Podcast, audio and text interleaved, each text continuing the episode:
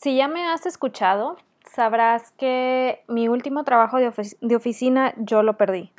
La verdad no lo sentí mucho, ya no me estaba haciendo mucho bien y tampoco estaba yo beneficiando mucho el trabajo, pero erróneamente pensaba que yo ya estaba lista para emprender. ¿Por qué? Porque me había puesto a investigar miles de cosas, había estado buscando miles de opciones, había estado siguiendo varios mentores, etc. Y pues decidí que ya era tiempo. Yo ya no quería trabajar para otros, ya no quería trabajar en oficina, no era lo mío.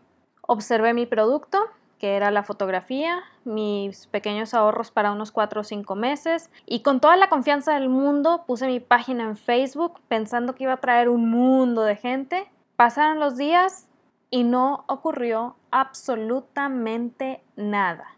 Buenos días, mi nombre es Wendy Vázquez, soy emprendedora, fotógrafa, esposa y coleccionista incansable de cursos en línea. Tengo un montón que he comprado, todavía tengo varios pendientes por ver tengo otros tantos que sí he terminado y tengo unos que ni siquiera he empezado, pero la verdad me encanta, me encanta los cursos en línea. Creo que es una herramienta de aprendizaje muy, muy padre que se está dando hoy en día. Y el día de hoy la verdad es que quisiera platicar de tres cosas imprescindibles para sustentar tu negocio durante la crisis. ¿Por qué durante la crisis? Hace tiempo estaba escuchando un podcast en el que estaba invitado una persona, este Brad Gibbs, y él hablaba de la historia del pavo, no la historia de cómo nació el pavo, más bien una historia particular de un pavo, refiriéndose a cómo la gente espera la crisis. Entonces hacía la referencia de esta manera. Si anda un pavo suelto por el mundo, por, por la vida y todo, y tú te acercas al pavo, el pavo pues se va a asustar y va a huir o te va a atacar. El chiste es que se va a sentir amenazado y va a actuar conforme a ello. Sin embargo, cuando se captura al pavo, se le lleva al corral y se le deja ahí, pues ahora sí que en engorda, el pavo se va a habituar a tu visita continua. Entonces, cada vez que te acerques, pues va a empezar a agarrar más confianza, pensando que no pasa absolutamente nada, que no hay nada malo. Y aquí viene la parte que me dio mucha cosita. Llega el día de acción de gracias o el día de Navidad y el pavo no espera que suceda nada malo pero pues no sabe qué es la cena. La verdad es que cuando escuché por primera vez la historia sí me dio mucha tristeza por el pavo, pero realmente sentí la referencia de una manera eh, muy profunda, porque la mayoría de las personas estamos en esa situación en donde pensamos que como ahorita no está sucediendo nada, significa que ya no, ya no va a venir la crisis. Y no debe ser así. Para este año, cuando sucedió todo, todo lo de la pandemia y demás, mucha gente pensaba que pues todo iba a estar perfectamente bien. Había empresas que habían hecho proyecciones hasta tres o cuatro años más adelante, pero ninguna, bueno, no ninguna, sino muy pocas empresas hicieron esas proyecciones eh, contemplando también la posibilidad de que llegara una crisis. ¿Qué generó esto? Que muchos negocios que si bien son rentables en época de bonanza, pues ahorita cayeran, cerraran, etcétera, etcétera, etcétera. Ahora, no quiero decir con esto que todos los negocios son así. Me estoy refiriendo a las situaciones en donde no se prevé la crisis. ¿Por qué? Porque sé que también hay negocios que preveían la crisis, tenían pues ahora sí que su colchón, pero aún así les pegó y aún así tuvieron que cerrar. Esos son punto y aparte. Ahorita yo estoy hablando de situaciones en donde estamos como el pavo en donde pensamos que porque estamos bien, porque nos están alimentando diariamente, porque tenemos dónde dormir, etcétera, pues no va a haber crisis. Y no sabemos, pero la crisis se está acercando. Y como dice Dave Ramsey, a lo mejor hay una crisis externa, pero nosotros tenemos que ver por las finanzas locales, es decir, las finanzas de mi hogar, las finanzas de mi negocio y de qué manera estoy manejando esos flujos de efectivo. Y para ello quisiera platicar de estos tres imprescindibles que pueden ayudar muchísimo en época de crisis. El primero, y aquí yo sé que mucha gente me va a decir que no es cierto y que no están de acuerdo, está bien si no estás de acuerdo, realmente no, no tengo nada en contra de ello, pero sí te invito a que lo consideres. El primero es tener un colchón de flujo de efectivo de 6 a 8 meses. Creo que ya he mencionado una y mil veces la importancia de tener finanzas saludables. Hace poquito estaba platicando con una persona y justamente eh, hablábamos de cómo muchos empresarios en la zona donde vivimos le dan más importancia a la imagen que ellos reflejan que a tener finanzas saludables.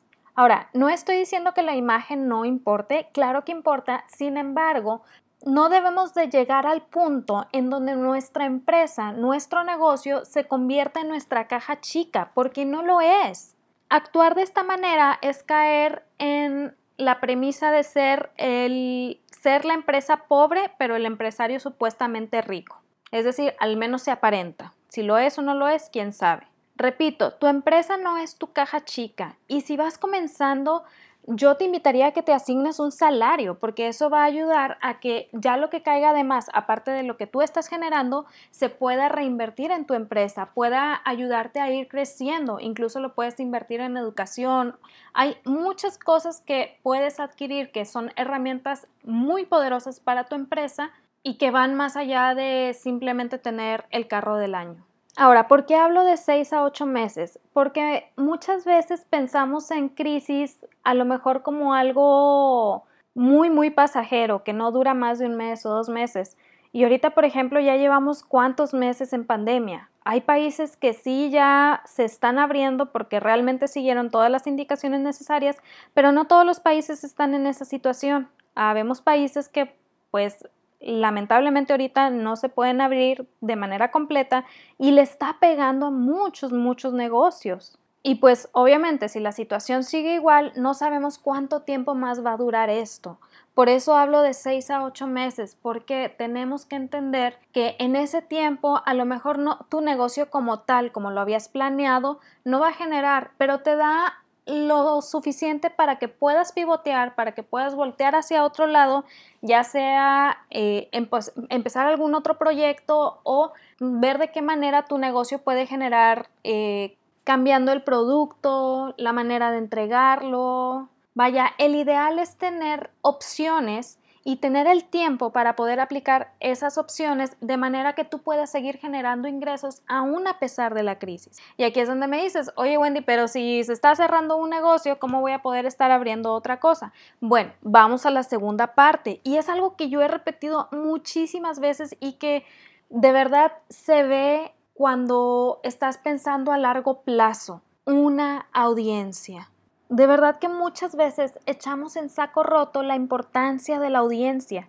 Y lo entiendo perfectamente, tal vez porque pensamos en mucha gente que postea fotos de viajes que a lo mejor ni hacen y que tienen millones de seguidores que muy probablemente son comprados y es lo que se nos viene a la cabeza. Pero no me refiero que una audiencia sea esto.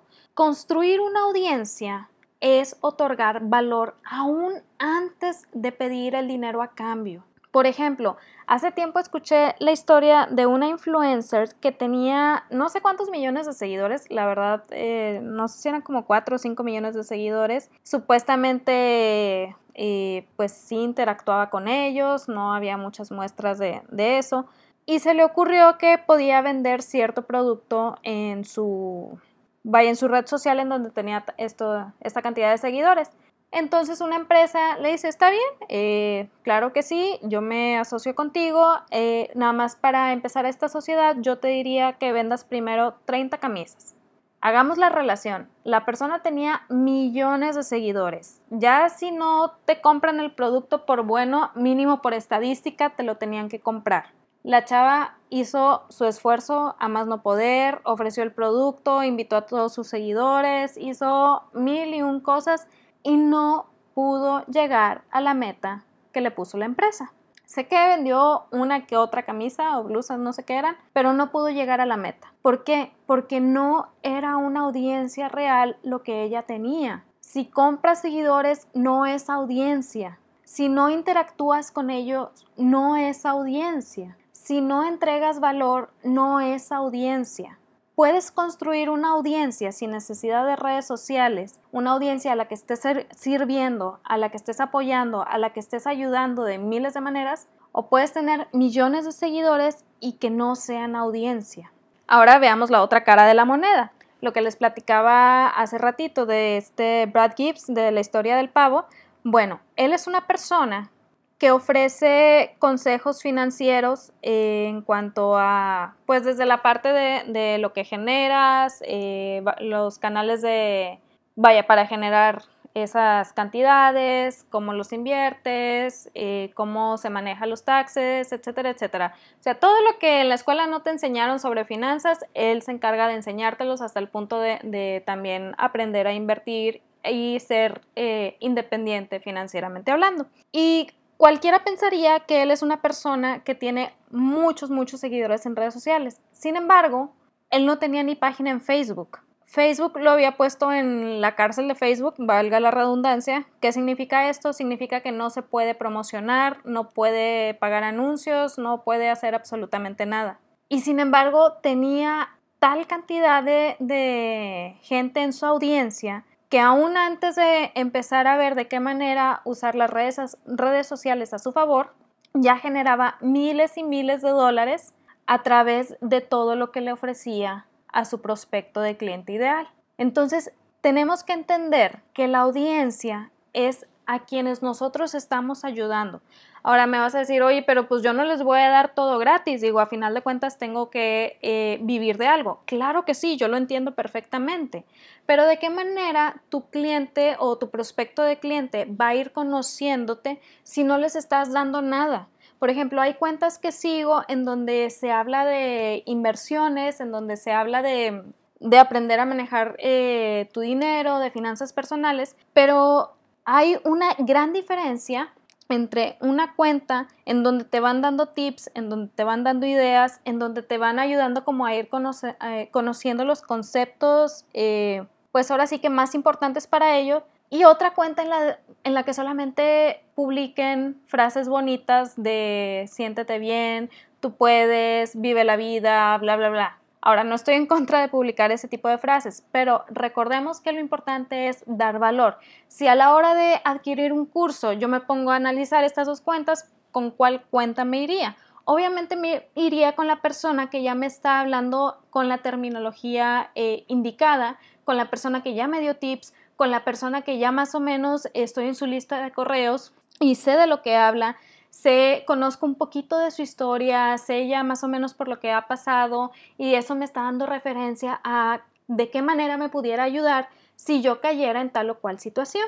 Esa persona está construyendo una audiencia y si te fijas, no está dando toda la información. Hay un mundo de información en cada concepto, en cada pues en cada cosa. Pensar que toda la información la tenemos que dar gratis y de buenas a primeras no solamente nos daña a nosotros, sino que también daña a nuestro cliente ideal porque lo abruma. No debemos abrumar a nuestro prospecto. El chiste es que vaya entendiendo ciertos conceptos que le ayuden a que a la hora de que ya adquiera ese producto o ese servicio que tú tienes para ofrecer, vaya con una claridad de mente sobre lo que va a recibir y también sobre lo que él tiene que hacer para alcanzar esa meta. Una de los mentores que sigo que la verdad me encanta cómo pone las cartas sobre la mesa. Ella es Amy Porterfield y ella su curso se enfoca en ayudarte a construir tu propio curso en línea. Sin embargo, ella es muy específica y desde el inicio te dice, es muy importante que cuando tú adquieras este curso estés consciente de que tienes que hacer pues este trabajo, tienes que esforzarte, tienes que comprometerte a ver los videos, tienes que comprometerte a poner de tu parte para poder alcanzar la meta. Porque si no, pues aunque adquieras el curso, si no haces nada, obviamente no vas a lograr nada. Suena redundante, suena bastante obvio, sin embargo, son cosas que sí tenemos que ser muy claros y específicos a la hora de comunicarle los beneficios de lo que tenemos que ofrecer a nuestro cliente, porque hay gente que espera que todo sea en automático. Entonces, el construir tu audiencia es entregar el valor, aquello, aquellos pequeños pasos en tu escalera de valor, de acuerdo a Russell Brunson, que van a ayudar a que tu prospecto de cliente ideal avance en el camino y logre llegar, ponle tú, hacia el segundo escalón de tu escalera de valor. Llegando a este escalón ya trae cierta mentalidad, ya trae cierto aprendizaje, ya trae cierta vivencia ya sabe qué esperar, ya sabe que algunos de los tips que tú le diste traen ventajas en tal o cual lado. Ya sabe que alguna de las clases que tomó contigo, que fueron que fue gratis, le dio las bases para entender pues alguna situación de su negocio que no estaba logrando sacar adelante. Vaya, si estamos hablando de una clase de negocios. Entonces, el punto es entregar valor empezar a construir una relación con esa audiencia, que esa audiencia conozca un poquito más acerca de lo que tú tienes para ofrecer, de quién eres como persona, de los valores que manejas, de tu manera de pensar, porque, y aquí es algo muy, muy importante que entendamos, por mucho que tú ofrezcas cierto producto, la persona tiene, bueno, la persona desea sentirse identificada de cierta manera con, la, con aquel que le ofrece el producto o servicio. Entonces, no sé si te ha pasado que de repente estás ofreciendo, no sé, productos de maquillaje y le quieres vender a alguien que pues todavía no se sabe maquillar muy bien, pero tú ya traes como 7, 8 años de, de escuela de maquillaje, entonces no, ya eres súper pro esa persona no se va a poder sentir identificada contigo. Y si tú le quieres ofrecer el maquillaje presentándole el mejor maquillaje del mundo, a lo mejor se siente abrumada porque piensa que pues no va a lograr ese eso que tú le estás ofreciendo. Y ahorita en el tercer punto voy a, especificar un poquito más al respecto. Pero bueno, piensa que no va a lograr eso porque, porque ya se le hace un mundo de conocimiento. Pero si tú le dices, oye, ¿sabes qué? Mira, este producto, eh, no sé, esta sombra de ojos es buenísima porque si empiezas a, aplicarla de esta manera, moviendo el pincel así, bla, bla, bla, te puede quedar de, eh, de esta otra manera y ya nada más le agregas un poquito de rímel. Si te fijas, es algo tal vez muy sencillo para ti, pero lo estás poniendo en el idioma de esa persona que a lo mejor todavía no se sabe maquillar completamente y eso le va a resultar atractivo, porque la persona va a sentir que da un paso adelante hacia poder aprender algún día a maquillarse como tú te maquillas. No quiere decir esto que haces eso, le vendes y ya la vas a dejar sola. No, al contrario, ya entró en tu mundo, ya hubo un intercambio de dinero. Y si e, esa persona ve el valor en lo que tú le entregaste y en lo que tú le agregaste a lo que le entregaste, va a seguir comprándote a ti porque ya está confiando en lo que tú le estás entregando. Y de verdad, aquí hago mucho hincapié en la parte de maquillaje porque es casi que una experiencia eh, personal. Yo no voy a confiar en alguien que ya se maquilla super pro y haga mil cosas, porque yo no me maquillo así, yo no me sé maquillar. Sí, a mis treinta y tantos años no me sé maquillar.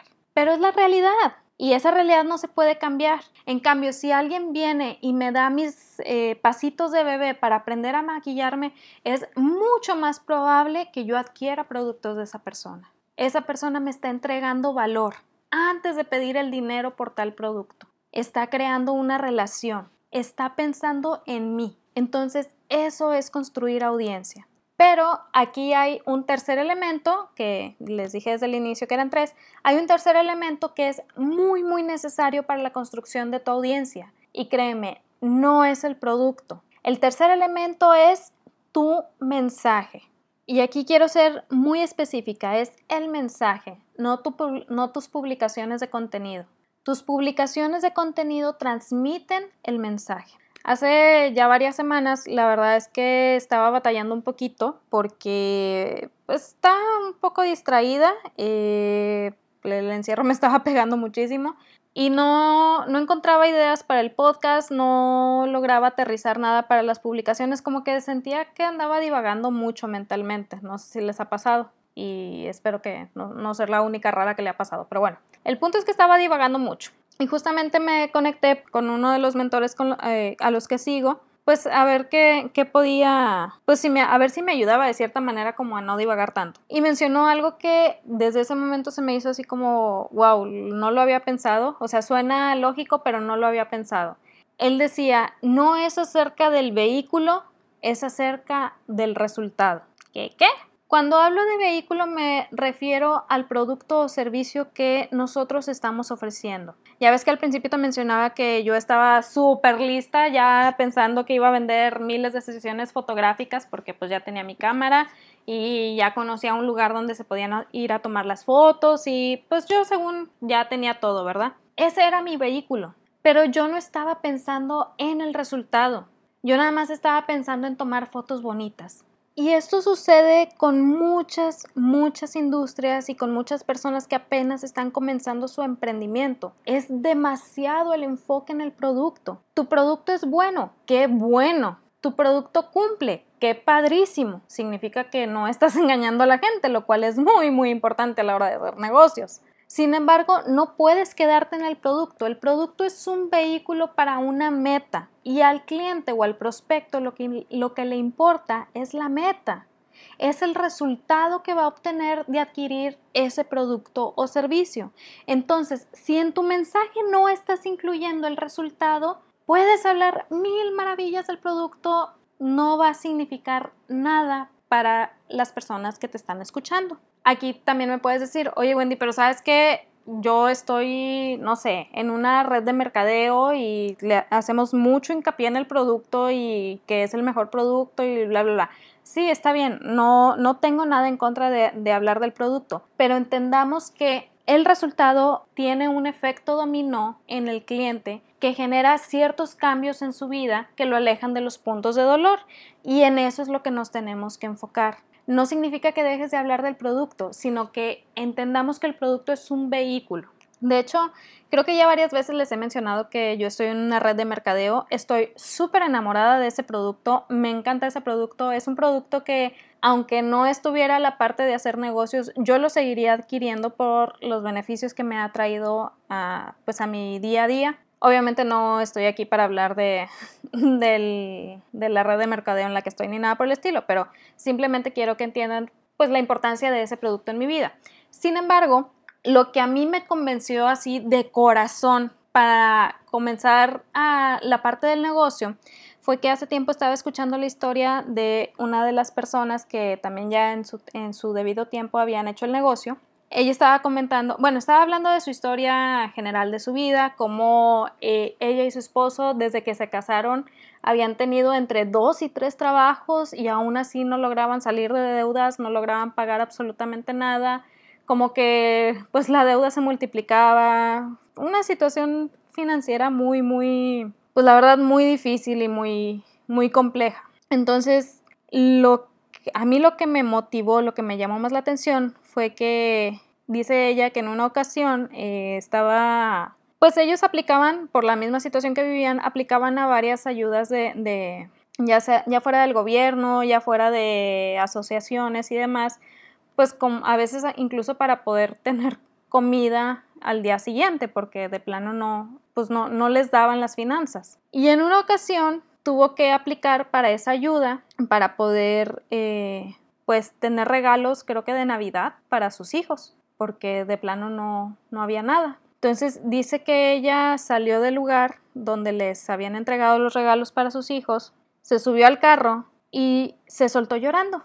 Estaba realmente afligida, estaba llore y llore y estaba orando y orando y le decía al Señor, le decía, Señor, ya no quiero ser la persona que recibe, ya quiero ser la persona que da, ya quiero estar del otro lado. Y seguía orando y seguía diciendo lo mismo. Quiero ser la persona que da, quiero ser la persona que da. Total, pasa el tiempo, eh, alguien la invita a que use este producto de, de esta red de mercadeo, ella lo empieza a usar, se da cuenta de las ventajas, lo empieza a ofrecer y su negocio empieza a florecer de una manera impactante y pues obviamente empieza a generar pues grandes sumas de dinero. Pero si tú me preguntas a mí, ¿Qué fue lo que me llamó la atención de su historia? No, fueron, no es la suma de dinero que ella generaba. La verdad, eh, he oído también muchas historias de muchos emprendedores que generan como dos o tres veces más. Entonces no era la cantidad.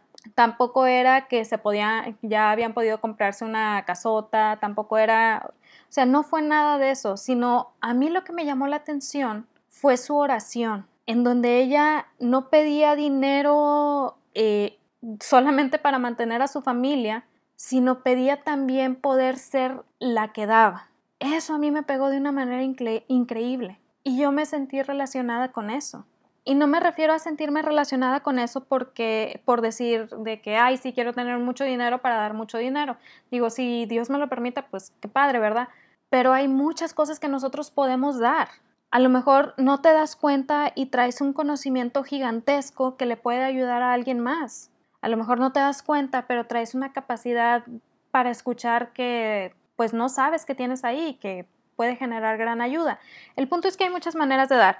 Pero bueno, ese mensaje me llegó a mí porque yo también cuando estaba en mi trabajo de oficina, recuerdo, creo que también ya les he platicado, una ocasión en la que me encerré en el cuarto de copias porque yo ya estaba cansada. Yo no sabía que estaba enferma, yo solo pensaba que estaba cansada y no. Estaba enferma, no me sentía bien, mi cuerpo ya no estaba dando, ya no estaba rindiendo lo que debía de rendir y yo simplemente quería ya cambiar la situación de una u otra manera. Cuando pasó el tiempo y descubrí que pues traía un problema de salud en el que tenía que trabajar y demás, me di cuenta que era muy poco probable el que yo pudiera encontrar un trabajo en donde pudiera cuidar mi salud de la manera que tenía que hacerlo y al mismo tiempo rendir los horarios de trabajo que pues te piden normalmente en cualquier empresa. Entonces una de las cosas que me llevó a emprender fue esa autonomía en mis horarios. No estoy hablando de trabajar en la playa con tu laptop y todo eso. No, la verdad para mí no tiene sentido trabajar en la playa porque pues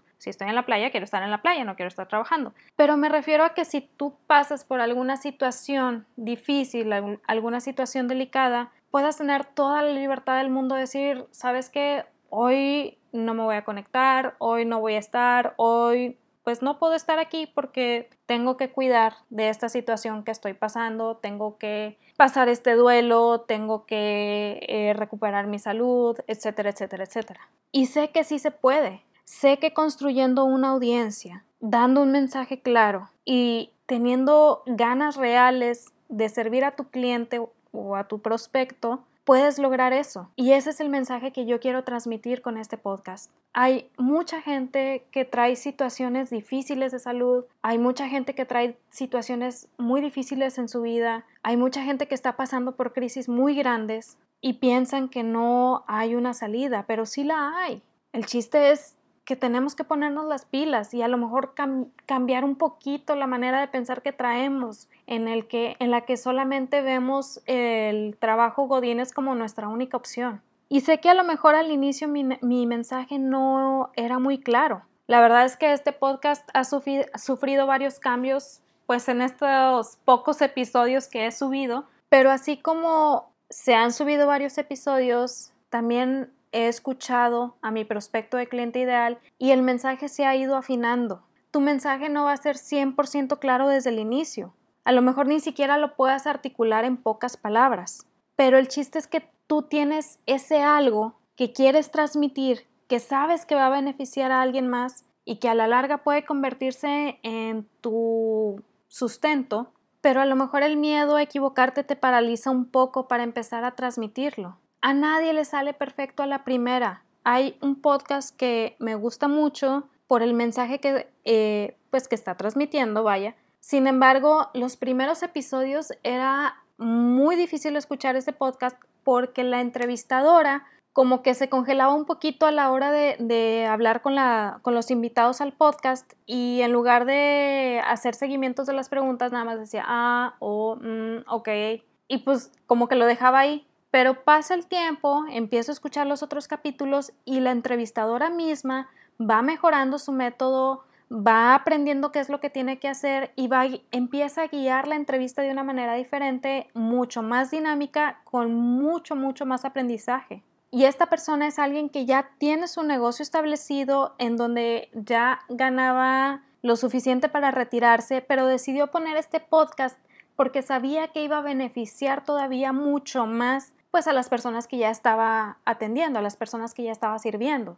Y a pesar de tener todo, pues todo su negocio establecido, nunca había hecho un podcast y le tocó empezar desde cero y le tocó, le tocó aprender a transmitir su mensaje de una manera diferente. Y ahorita eso ya le trae miles y miles de visualizaciones, pero porque no tuvo miedo de empezar a transmitir su mensaje. Si quieres llegar a perfeccionar tu mensaje, tienes que empezar a transmitirlo para que alguien te escuche, para que tu prospecto sepa que estás ahí y al mismo tiempo también pueda formular las preguntas que también a ti te ayuden a guiarte para ver de qué manera le puedes hablar todavía mejor a ese, a ese prospecto y así comenzar esa relación, esa interacción. A lo mejor todo esto que te estoy platicando suena muy utópico, muy, eh, pues no real, Pero déjame decirte que ya hay muchos emprendedores que están aprendiendo la ventaja de contar con una audiencia, la ventaja de tener un mensaje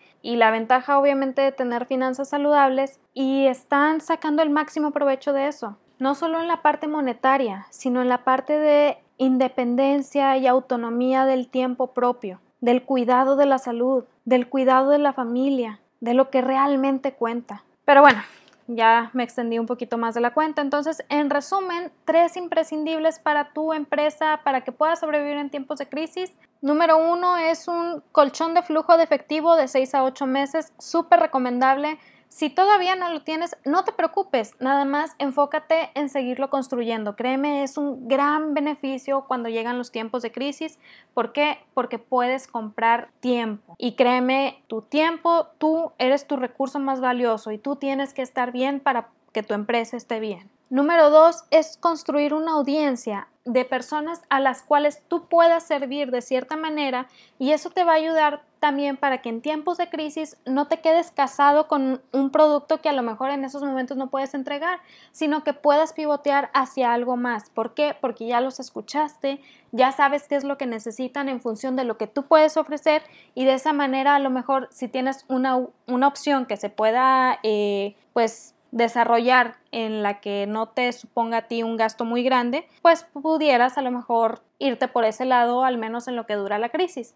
Y número tres es tu mensaje. Recuerda, no es acerca del producto, no es acerca del servicio, es acerca del resultado y el efecto dominó que éste tiene en la vida de tu prospecto o en la vida de tu cliente. Cuando un cliente está más que satisfecho con su producto, no se queda solamente ahí, va a hablar de ello. Así también cuando un cliente no está satisfecho, va a hablar todavía más. Pero pues yo prefiero que hablen cuando están súper satisfechos. A lo mejor no habla tanto como, como en el otro aspecto, pero habla de ello. Y si no habla de ello, se le nota en su día a día. Créeme, hay un cambio radical. Y cuando existe ese cambio radical es porque lo que tú les estás ofreciendo trae tales resultados, tales ventajas. Y si tú puedes hacerte con ese testimonio o ese o ese cambio radical que tuvo la persona, créeme, es algo invaluable para tu empresa. Pero bueno, ojalá que estos pequeños tips te ayuden. Si ya empezaste a construir tu audiencia, Cuéntame, mándame un mensaje. Recuerda, estoy en redes sociales, en Instagram y Facebook como Días Esenciales. También puedes mandarme un correo a wendy.vázquez.com. Me encantaría escuchar tu vivencia, cómo has vivido la construcción de tu audiencia o si aún no has comenzado, no te preocupes. También escríbeme y podemos ver de qué manera puedes empezar a construir tu audiencia. Te deseo todo el éxito del mundo para esta semana, que se cumplan todas tus metas, todos tus proyectos y platicamos el otro lunes. Bye.